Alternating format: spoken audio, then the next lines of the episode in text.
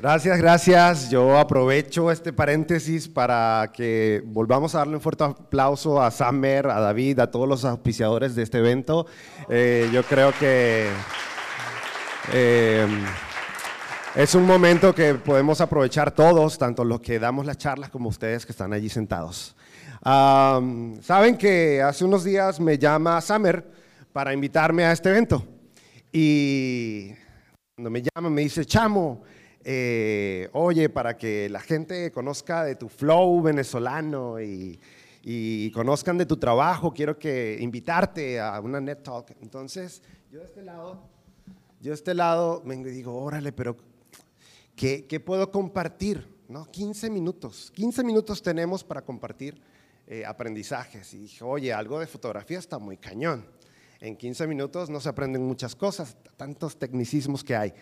Pero finalizando, ah, antes de finalizar le dije, oye, no te tengo un título, pero acepto, me encantaría estar.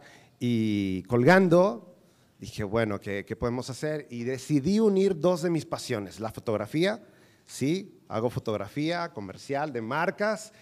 Y desde la perspectiva de este fotógrafo, ah, quiero hablarles sobre experiencia humana, otra de mis pasiones, la experiencia humana.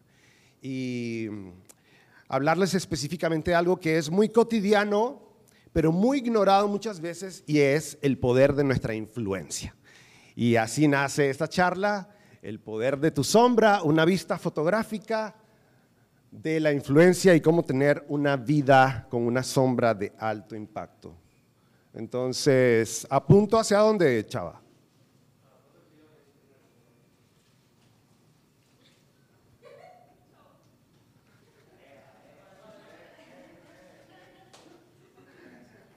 Ok.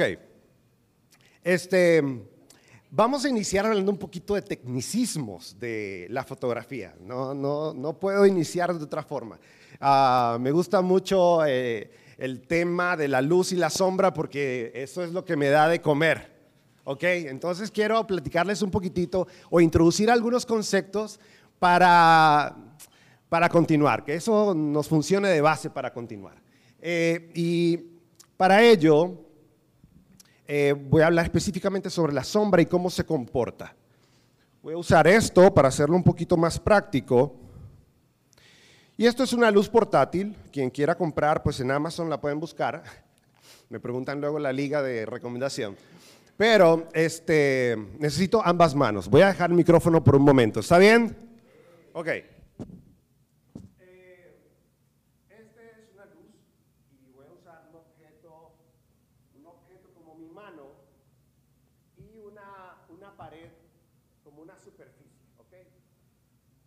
En fotografía es muy importante para nosotros conocer la luz, eh, su calidad, eh, su tamaño y cómo incide en los objetos. Básicamente ese es mi trabajo. Ese debe ser mi expertise. Y practicando fotografía uno se da cuenta que si la luz está más cerca del objeto, la sombra cambia. Incluso si la luz cambia también de posición, eh, pues la sombra se ve modificada. Ah, está la luz, está el objeto y está esta superficie. Pero nosotros vamos a estar hablando de la sombra proyectada. No de la sombra que se crean los objetos, sino de la sombra proyectada. Ahora sí. Vamos a hablar sobre la sombra proyectada. ¿Y por qué? Porque eh, esto me va a permitir a mí hablar sobre algo que todos nosotros tenemos y es nuestra propia sombra, ¿ok? hace algunos años eh, escuchaba a mi papá. Mi papá también da conferencias, da talleres. Y me había pedido ayuda para cosas técnicas como sonido, pantallas. A mí me gusta ese rollo desde hace mucho tiempo. Y me pide ayuda para ello recuerdo que tuvimos un pequeño inconveniente y yo no estaba tan a gusto con él. Recuerdo haber estado sentado en las primeras filas del taller y la conferencia y lo veía allí hablando y como estaba molesto, una de las cosas que decía era, yo no quiero ser como él. Seguro no soy el primero que ha pensado así con respecto a sus papás, ya sea porque vio algo en su casa, o no sé, sé que no soy el, el primero que lo ha hecho. Pero él estaba hablando y él estaba contando una historia que a mí, me, a mí me impactó mucho esa vez. A pesar de que estaba molesto con él, preste atención. Y una de las cosas, o, o la historia, eh, trataba de, de, una persona, una persona eh, histórica, un personaje histórico, que um, viajaba de pueblo en pueblo y la gente que escuchaba de su nombre eh, se reunía para estar donde él pasaba. Y no me refiero a Jesús, vaya, no me refiero a Jesús, pero es otro personaje este, que ocurría un fenómeno similar. Era tal su fama, era tal su fama que la gente se agolpaba solo para tocar su sombra. Tenían la creencia de que su sombra podía solucionar sus problemas. Y cuando yo estaba escuchando esa historia, ahí entre molesto y bueno, y escuchando, eh, me preguntaba, ¿cómo, ¿cómo era ese estilo de vida de esta persona para que la gente se agolpara para tocar su sombra, ni siquiera tocarlo a él, tocar su sombra? volviendo a la historia de mi papá, volviendo a la historia de mi papá, yo estoy seguro que unas horas más tarde, cuando vea el video, el video de las Net Talk, voy a ver la viva imagen de mi papá hablando. La viva imagen. Cuando hace muchos años dije, yo no voy a hablar como él, soy idéntico. No lo puedo evitar. Ojo, y me he parado al frente del espejo para cambiar algunas cosas. Pero bueno, no, no lo puedo evitar. Y te tengo una buena o una mala noticia, dependiendo de cómo haya sido tu, eh, tu crianza. Tus papás o tus padres o tu círculo familiar eh, tuvo una influencia muy importante en ti. Algunos de nosotros tenemos experiencias dolorosas. Eh, que nos han creado uh, creencias limitantes, ideas de, de, que no somos dignos de cosas. Otros de nosotros hemos tenido experiencias muy buenas con nuestros padres, que nos han permitido uh, ser adultos um, funcionales. ¿sí? Y, y, eso es algo que hay que aceptar y agradecer. Para mí fue muy, muy importante aceptar y agradecer esto, porque eso me permitió sanar eh, relación con mis papás y la gratitud me hizo entender que esto, esta influencia que ellos tuvieron, me permiten ser quien hoy soy.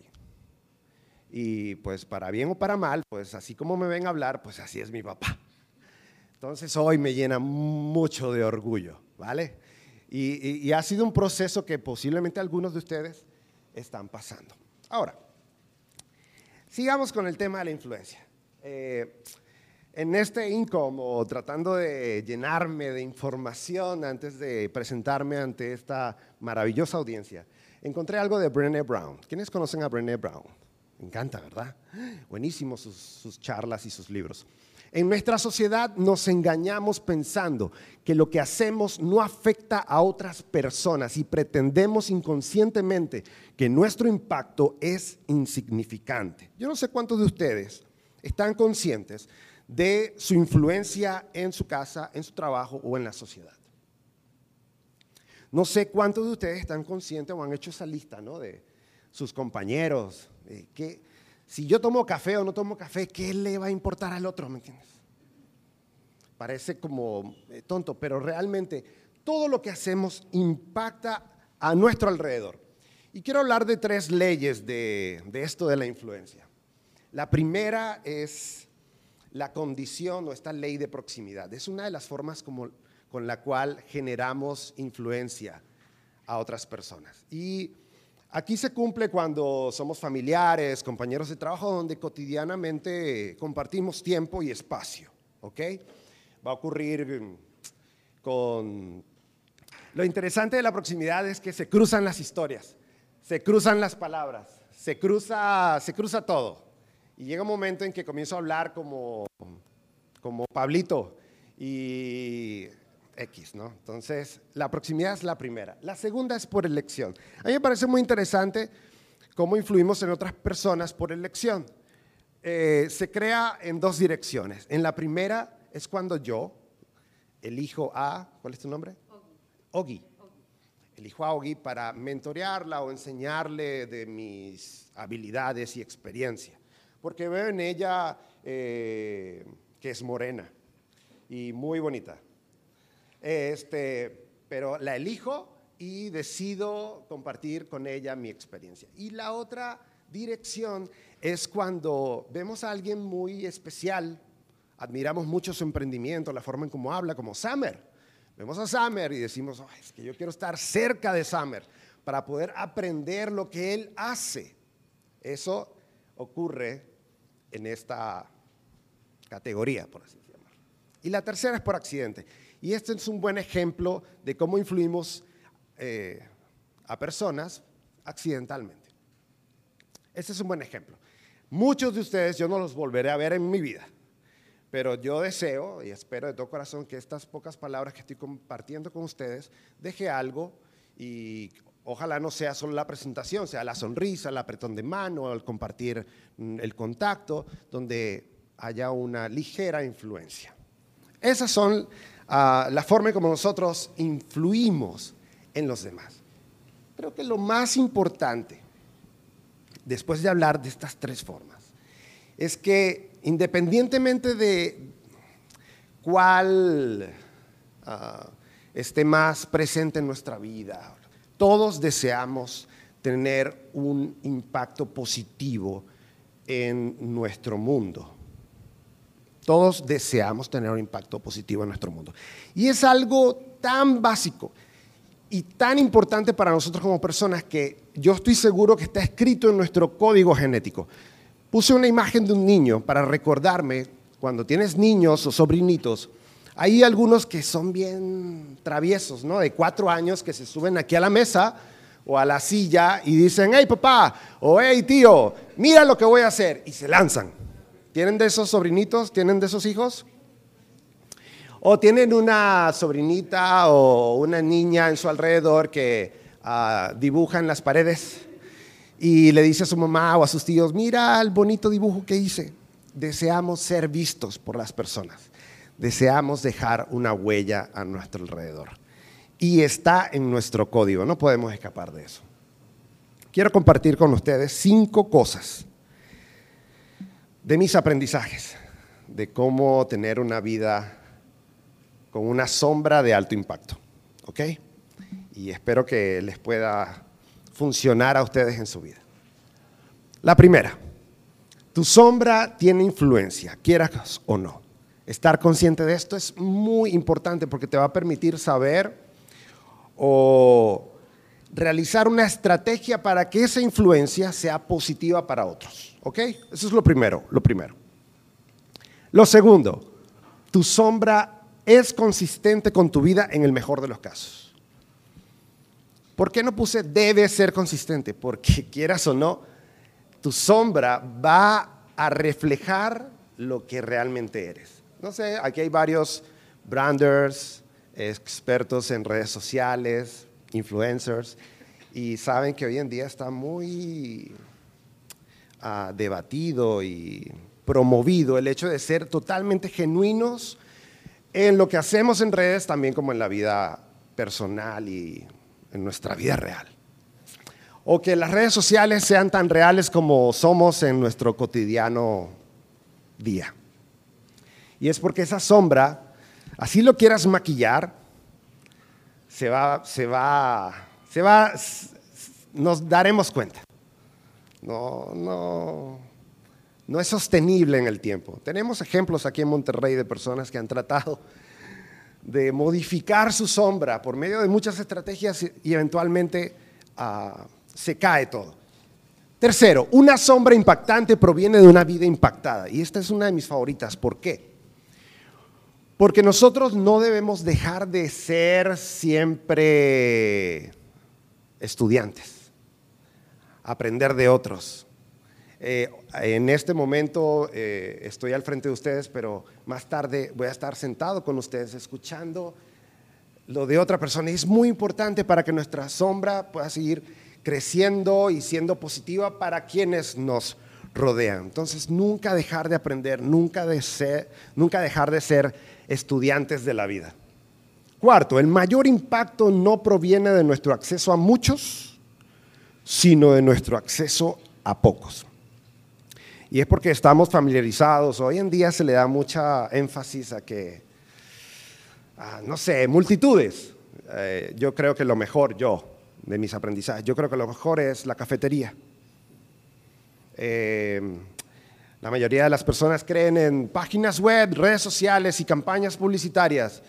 Y yo creo que la conversación de uno a uno es la mejor y sobre todo cuando es un interés mutuo. Yo creo que eso es lo, importante para crear esta influencia de alto impacto. Y quinto y último, y con esto termino, confía en tus impulsos y arriesgate. Hace unos meses estaba en una cafetería por aquí por Micrópolis, no, Micrópolis no, eh, ay, donde está Fashion Drive, al frente se llama Metro, Metropolitan. Estaba en una cafetería, ahí, allá afuera. Y veo a pasar a Ina Mall. Yo no sé quién conoce a Ina Mall, pero está pasando Ina Mall.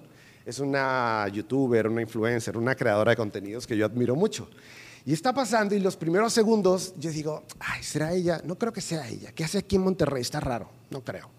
Pero pasando los segundos me di dando cuenta que sí es ella pero me quedé en mi banca, no me, no me pude levantar, o sea, no fui a buscarla ni conocerla, estaba sola. La pude haber alcanzado para, para conocerla, pero no lo hice.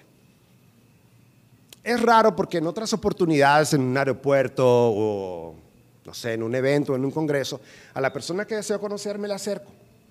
Pero en esta oportunidad no, no lo hice. Me quedé sentado. Y yo creo que en la vida hay ventanas pequeñas que se abren solo por segundos. Y si tú eres de las personas que solo ve la ventana, tu, tu, vida no va a cambiar, no va a crecer mucho. Pero si tú ves las ventanas como estas oportunidades efímeras y corres hacia ellas, tu vida va a comenzar a ser grande y de alto impacto, que es lo que estamos hablando el día de hoy. Yo he decidido que la próxima vez que vea pasar a Inamol, la voy a, voy a correr a buscarla, a pesar de que pueda creer de que soy un cazafamosos o algo así, puede que se asuste. Em, pero una vez que comience a conversar conmigo se va a dar cuenta de la verdad. La verdad es que, la sigo, no. La verdad es que soy una persona que en estos momentos desea brincar hacia esa oportunidad eh, sabiendo la importancia y lo efímero que ellas son, darle la importancia que ellas son. Eso es todo lo que tengo para ustedes. Muchas gracias.